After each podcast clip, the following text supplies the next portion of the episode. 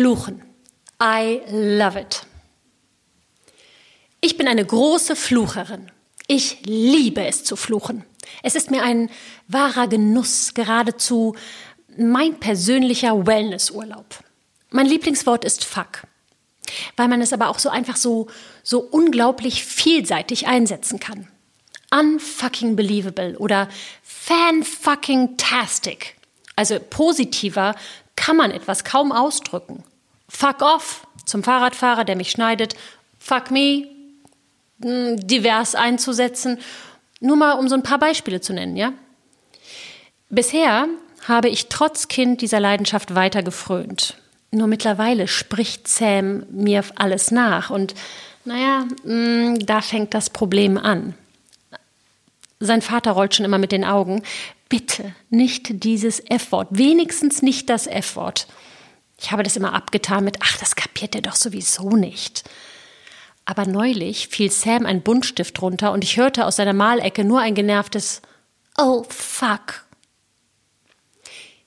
Ich bin jetzt dazu übergegangen, Shit zu sagen. Das ist zwar auch nicht ganz PC, scheint aber gesellschaftlich irgendwie akzeptierter. Lustig eigentlich. Scheiße ist besser als Ficken. Also auf der Skala der akzeptierten Wörter. Ich versuche auch das wirklich einzuschränken, ja, was mir mehr oder weniger gelingt. Aber Sam lernt verdammt schnell. Wir waren gestern bei meiner Nachbarin Martha zum Kaffee eingeladen. Sams Stoffhase fiel runter. Er stampfte mit dem Fuß auf den Boden und sagte, sit, sit, sit. Ich zuckte kurz zusammen. Aber das Gute ist, Sam hat einen S-Fehler. Das nennt man Sigmatismus, wie mir eine schlaue Kindergartenmutti erklärte. Und da er immer ein Mischmasch aus Englisch und Deutsch redet, dachte Martha, dass er gerade Englisch sprach. Sie war ganz gerührt und sagte, oh, wie süß. Der sagt seinem Hasen, dass er sitzen soll.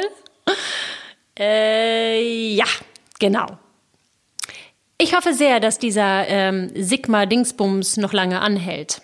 Um Logopäden machen wir erstmal einen ganz großen Bogen. Das sind übrigens die, die diesen Dingsbums ein jähes Ende und mir den Tag versauen könnten.